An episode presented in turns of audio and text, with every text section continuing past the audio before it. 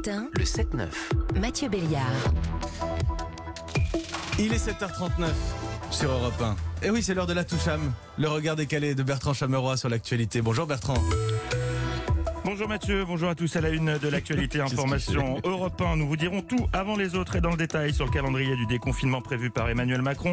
Également dans l'actualité, cette autre info Europe 1 dans le Calvados, Paul Palisson va demander sa petite amie en mariage ce soir aux alentours de 19h30. Elle ne se doute de rien. Tout comme Valentin Baudet qui va devenir papa, sa femme lui annoncera qu'elle est enceinte tout à l'heure à midi. Et info Europe 1 toujours à la fin de sixième sens. On découvre qu'en fait Bruce Willis est mort depuis le début. C'est pour ça que le gamin peut le voir. Qu'est-ce que vous faites Bertrand?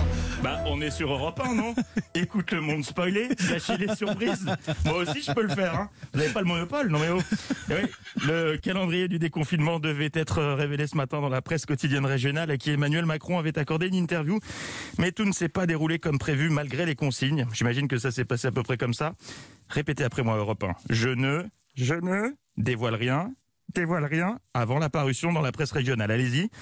Je publie un article information Europe 1. Voici les étapes du déconfinement qui paraîtront demain, mais on vous donne tout avant tout le monde. Eh oui. C'était couru d'avance. Et c'est assumé. Mais oui, bien sûr, il y avait beaucoup trop de monde dans la confidence. Il y a forcément un qui allait craquer. C'est comme quand dans un couple et qu'on on regarde une série à deux, il y a ce pacte. On lance pas l'épisode suivant sans l'autre. C'est hyper dur de résister.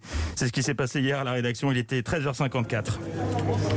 On doit vraiment rien publier avant 21h Non, parce que moi, j'ai réussi à me procurer le calendrier et là, il est sous mes yeux. Il, reste vraiment 7 heures à attendre. Putain, 7 heures, c'est dur de tenir. Allez, reste calme. Bois un verre d'eau. Oh, et puis merde publié, ah, ça fait du bien. Ah, là, tous les autres médias qui étaient dans le même état de tension et qui se retenaient ont aussi embrayé. Allez, on publie tout, il est 14h, on s'en fout, c'est parti. Même Emmanuel Macron s'est résigné. À 20h, il s'est dit, bon bah allez, foutu pour foutu. Allez, je tweet des PowerPoint de mes annonces sur les réseaux sociaux maintenant. Une affaire rondement menée, mais la bonne nouvelle dans ce calendrier, c'est qu'on a revu des mots qu'on n'avait pas lus depuis des lustres. Terrasse, resto, bar et même cinéma. Cinéma Accolé à des dates, des dates, Mathieu. À vrai. partir du 3 mai, par exemple, fin de l'attestation de déplacement en journée. Ah, ah, parce qu'il en fallait une. Première nouvelle. En revanche, dans le calendrier, rien sur les dates de tournée du variant indien, mais c'est trop tard. La machine est lancée, tout le monde est là. Ouais, 19 mai, open bar en terrasse. Calmos, les enfants, slow down. Si ça se trouve, la prochaine down. allocution de Macron, ce sera un- dans une semaine. Un mail envoyé à Castex avec 67 millions de Français en copie. Objet, calendrier des confinements, annulaire en place. Avec une pièce jointe, taux d'incidence, point PDF. Mais je pense que J'imagine très bien le mec. mais à mon avis, non. Plutôt, les prochaines annonces se feront à l'ancienne avec une bonne vieille allocution des familles à 20h.